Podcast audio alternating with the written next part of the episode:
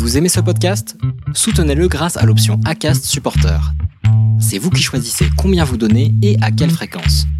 Cliquez simplement sur le lien dans la description du podcast pour le soutenir dès à présent. Cool fact a crocodile can't stick out its tongue. Also, you can get health insurance for a month or just under a year in some states. United Healthcare short term insurance plans, underwritten by Golden Rule Insurance Company, offer flexible, budget friendly coverage for you. Learn more at uh1.com.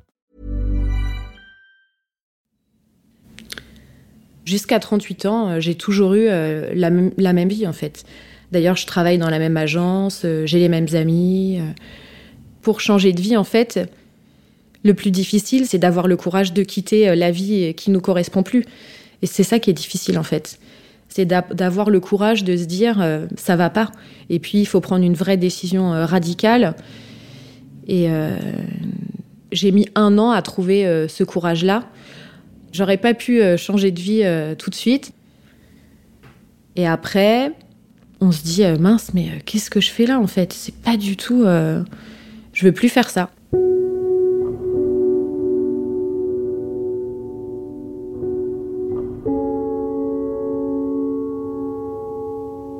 J'ai 42 ans déjà. Je me trouve vieille quand je dis ça. Donc j'ai 42 ans et de 25 ans à 38 ans, moi je suis euh, attachée de presse. Donc euh, voilà, je travaille dans la mode. Et puis à, à 38 ans, euh, on m'a annoncé très brutalement que j'ai un cancer du sein. Donc ce qui a un peu chamboulé toute ma vie. En 2012-2013, juste avant de tomber malade, je sors beaucoup. Enfin, c'est aussi lié à mon travail. On a beaucoup euh, de cocktails, d'événements euh, le soir. J'ai beaucoup d'amis. J'ai une vie un peu euh, effervescente. Et je m'en rends pas compte à l'époque, mais en fait, je ne suis jamais seule finalement. J'organise des choses tous les soirs et l'après-midi à 17h, si j'ai rien organisé, c'est un peu la, panique. Donc, en fait, j'essaie au maximum de combler les temps morts. Mais je pense que j'ai pas envie de me retrouver seule avec moi-même, en fait. Je pense que c'est ça. À cette époque-là, euh, je, refuse complètement euh, la solitude ou d'être seule. Je sais pas quoi faire quand je suis seule. euh, Je suis jamais dans mon appart, d'ailleurs. Je suis vraiment tout le temps, toujours à droite, à gauche, au bureau ou, ou dans les bars, le soir. Et après, une fois qu'on a vécu un peu, entre guillemets, quand même l'enfer pendant un an, on, on- est prête à prendre plus de risques.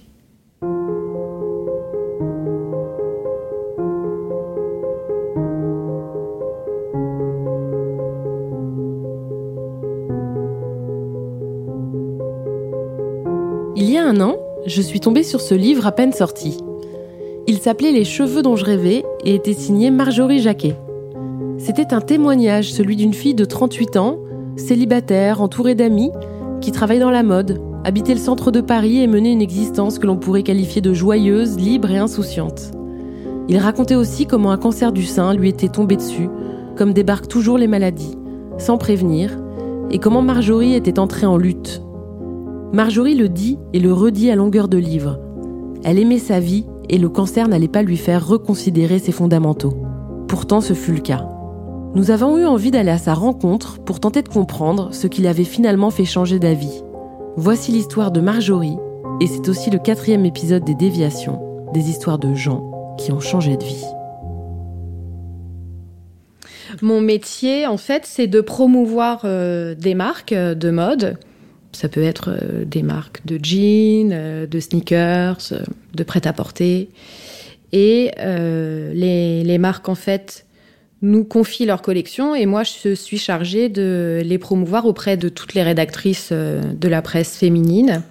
Mon métier, en fait, c'est d'être en relation quotidienne avec les journalistes de mode.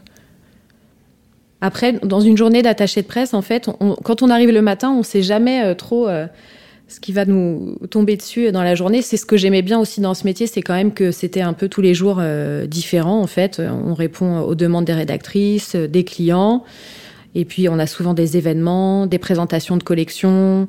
Donc, euh, c'est une gymnastique. euh, il faut être tout le temps aux aguets, en fait. Et après, je termine généralement vers euh, 20 heures au plus tôt. Et là, je rejoins des amis à moi qui font le même métier que moi, des attachés de presse ou des journalistes. Donc c'est vrai qu'on se retrouve souvent dans le même bar.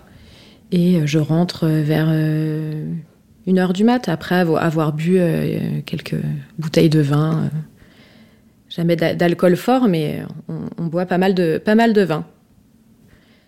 Moi, à l'époque, je me sens bien. J'ai pas du tout euh, l'intention de changer de vie, ni de travail. J'adore ce que je fais. Et euh, je suis quand même restée 15 ans, ce qui est assez rare dans la même boîte.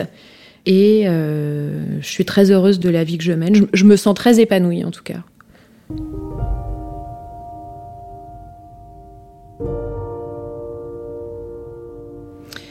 Un jour de. Ça devait être au mois d'avril 2014. Je vais chez la gynéco pour un contrôle vraiment de routine. Donc elle me palpe les seins, elle me dit oui, on va peut-être faire. Euh, enfin, j'ai l'impression de sentir quelque chose, mais je suis pas sûre. On peut faire une une mammographie peut-être, euh, comme vous avez 38 ans, mais elle reste vraiment très vague. Enfin, elle me dit pas, euh, il faut aller de toute urgence. ça se passe pas du tout comme ça en fait.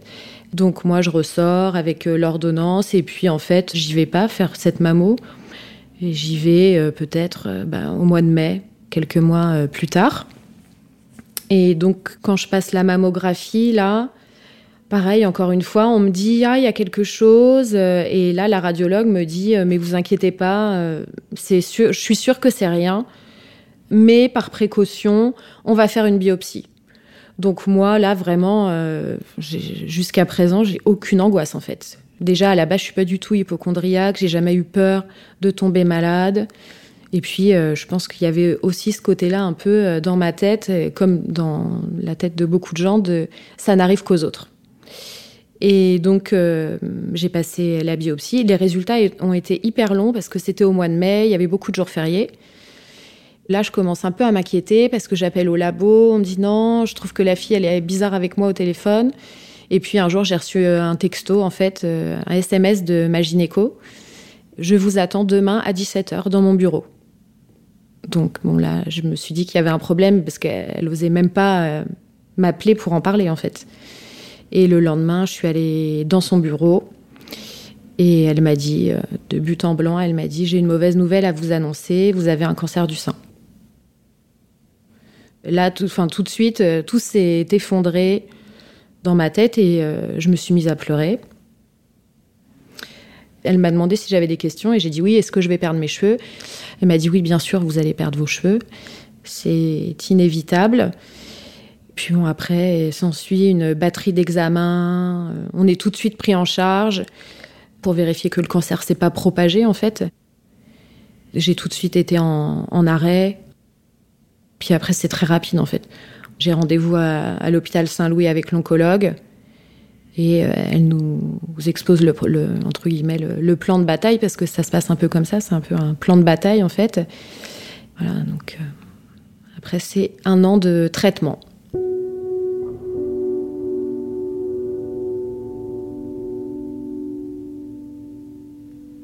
Quand on me dit ça, eh ben, je sais plus quoi faire en fait. Je, je suis en choc traumatique. Je pleure euh, énormément. je, J'arrive pas à croire en fait euh, à ce qui m'arrive. J'appelle ma mère, mais je comprends pas ce qu'elle dit, j'entends rien en fait. Et donc je rentre chez moi, euh, je sais même pas comment rentrer, appeler un taxi. Et en fait, je cours dans le métro. Après, j'ai appelé tous mes amis. C'était un vendredi soir. Et je suis allée dîner chez une copine euh, qui habite juste à côté. La gynécologue m'avait donné un, guide sur le cancer du sein. Donc voilà, toute la soirée, on a lu. Euh, et c'est à ce moment-là que je me rends compte qu'en fait, euh, j'ai aucune idée euh, concrète, en tout cas, de ce qu'est une chimiothérapie.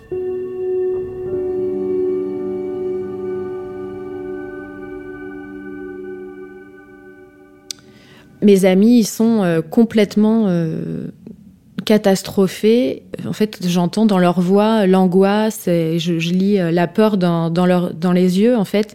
Et moi, c'est ce qui me fait euh, le plus peur, en fait. Je me dis, mince, c'est vraiment très grave ce que j'ai parce qu'ils ont l'air complètement euh, anéantis. Ça me rassure pas tellement, en fait, de les voir aussi angoissés. J'ai quand même beaucoup, enfin non, pas beaucoup de gens, mais il y a des gens qui sont pas très proches de moi, hein, mais des gens euh, comme ça, des connaissances, qui m'ont dit Ah, mais estime-toi heureuse, t'as juste un cancer du sein. Ça se guérit bien en fait. Donc, euh, ça, c'est la phrase un peu de toutes les femmes qui ont un cancer du sein. Je crois qu'on nous la sort, mais bon, c'est un peu. C'est une phrase assez terrible. Ah non, mais il y a plein de gens qui. Enfin, ouais, il y a des gens qui te regardent en face et qui disent Oh, ça va, c'est juste un cancer du sein.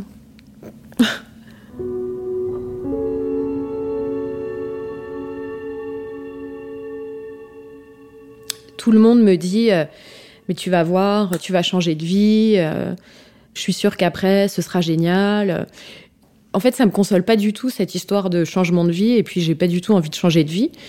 J'ai juste hâte de guérir, de retourner au bureau et de reprendre ma vie exactement euh, comme elle était avant. Et quand je tombe malade, euh, je me mets à, lire beaucoup en fait. Et puis un jour, j'ai l'idée euh, d'écrire un livre.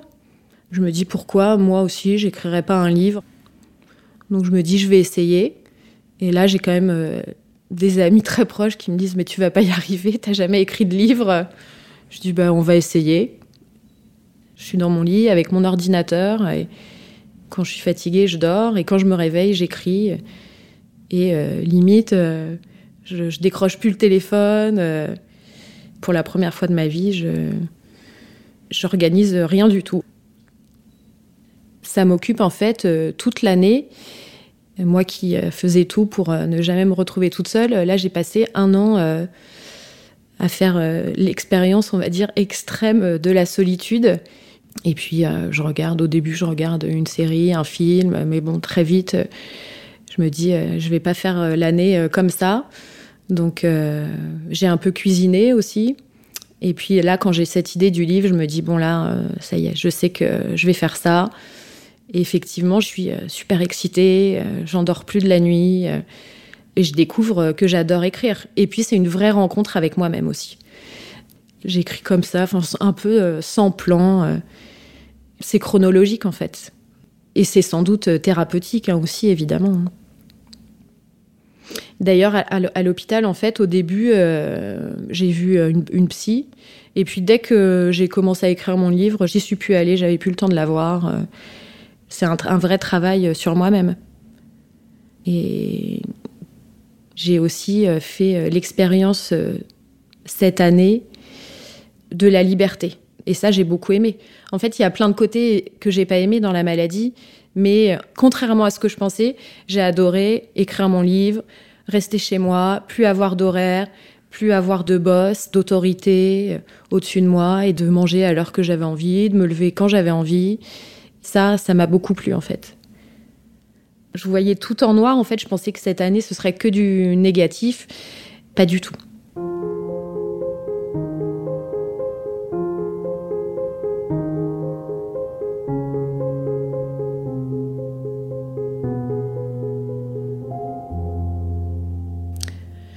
J'ai lu un livre euh, qui a tout déclenché en fait. C'est une amie qui m'a offert euh, un livre qui s'appelle euh, Le pouvoir de l'intention.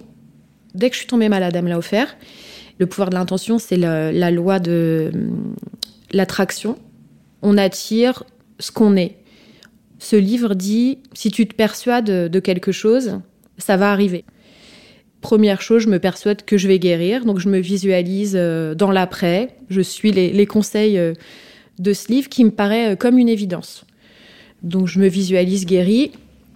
Et puis quand je décide d'écrire mon livre, euh, ben, je, contrairement aux gens qui m'entourent, je suis persuadée que je vais le finir en fait mon livre. Il faut pas penser aux choses qui sont négatives ou aux obstacles. Il faut euh, penser uniquement à ce qu'on veut faire. Et on y arrive.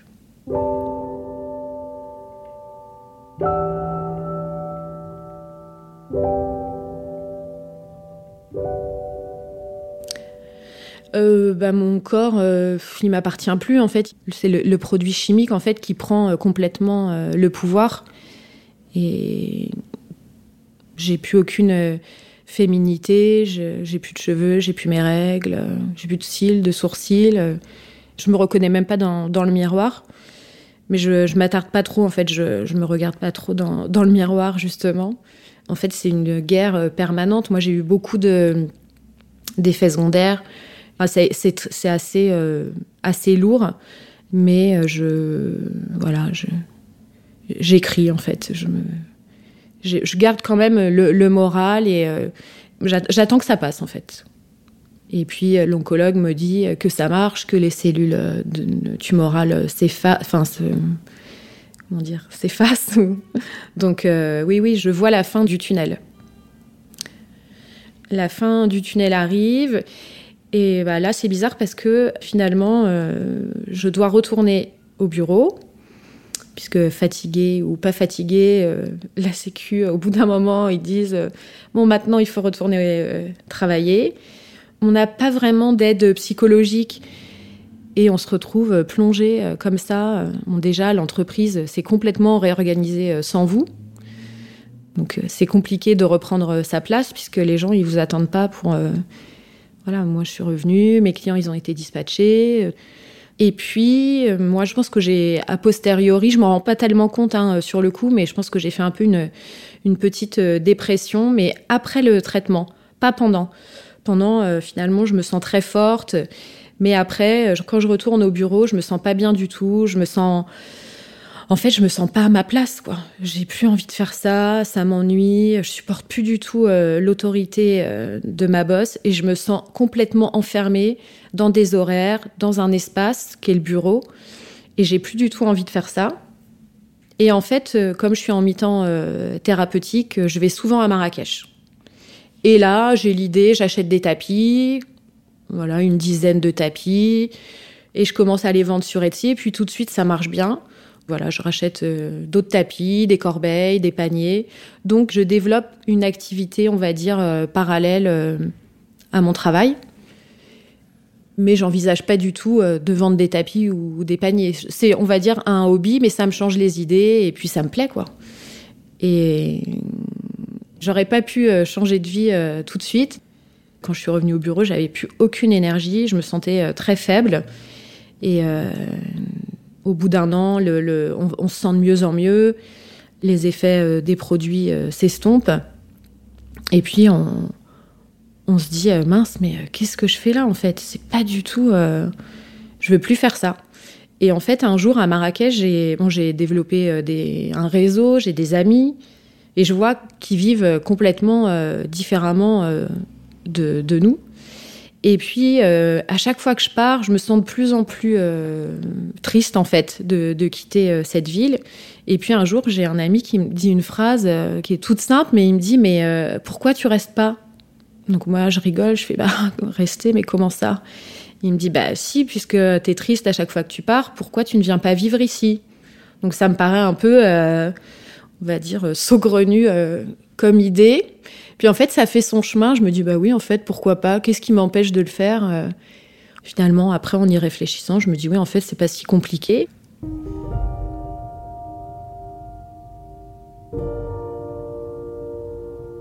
Un jour aussi, ma boss, c'est plein de, choses qui se sont accumulées. Euh, un jour, euh, Sandy me dit, oui, voilà, je, en tant que chef d'entreprise, voilà, j'ai des, des, vraies questions par rapport à ce que tu as envie de faire. Comment tu te projettes euh, dans l'entreprise? Est-ce que tu comptes rester encore, euh, voilà, je sais pas, un an, deux ans, cinq ans?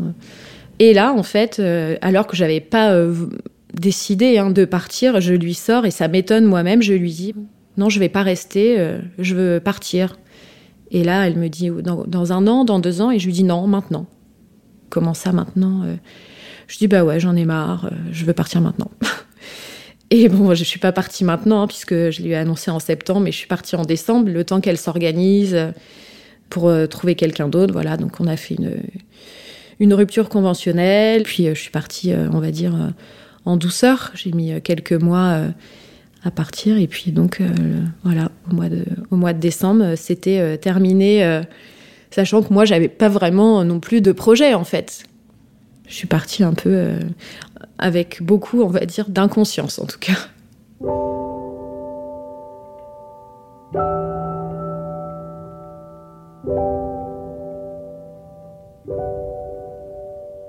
Bah, aujourd'hui, je, suis en pleine reconversion euh, professionnelle, on va dire, et euh, Je vis entre Paris et Marrakech que j'adore, que j'ai toujours adoré. La première fois que j'y suis allée à 20 ans, j'ai mis le sol. Dès que je suis descendue de l'avion, l'air, les odeurs, la lumière, je suis tombée folle amoureuse de cette ville.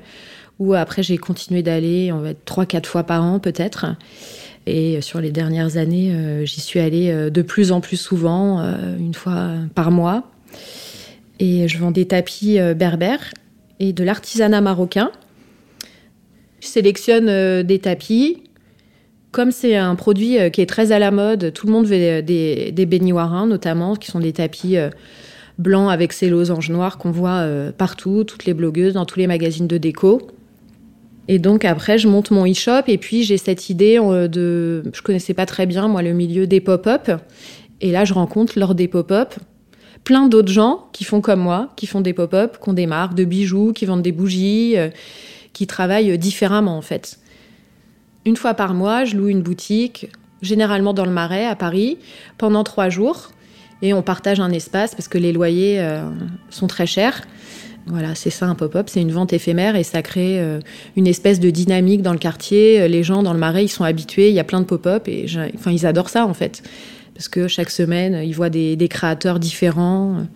Ça fonctionne assez bien en fait. Et euh, en fait, à terme, mon projet, c'est euh, d'ouvrir ma maison d'hôte, en fait, mon riad, d'accueillir les gens chez moi avec ma déco. J'ai envie de, faire ça. Avec un associé, hein, on sera deux. Bah oui, parce que j'ai zéro expérience dans ce domaine. J'ai envie d'apprendre, j'ai envie de faire ça. Et euh, ça m'a toujours euh, fascinée. Quand j'avais 20 ans, 25 ans, j'en rêvais. Je me disais, j'aimerais tellement avoir un riad. Voilà, aujourd'hui, j'essaie de réaliser pour moi ce qui était euh, juste un rêve, en fait.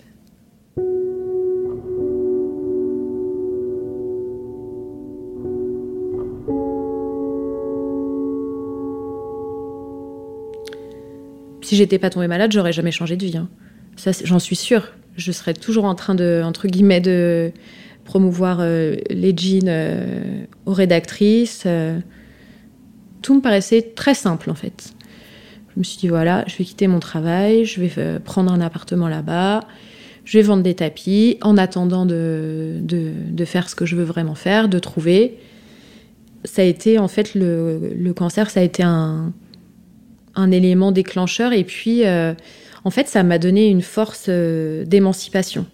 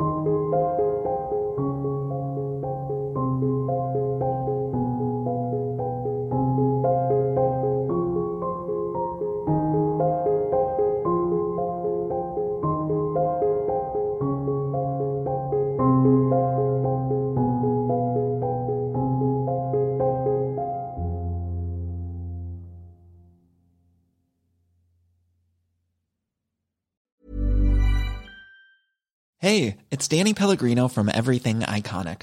Ready to upgrade your style game without blowing your budget? Check out Quince. They've got all the good stuff shirts and polos, activewear, and fine leather goods, all at 50 to 80% less than other high end brands.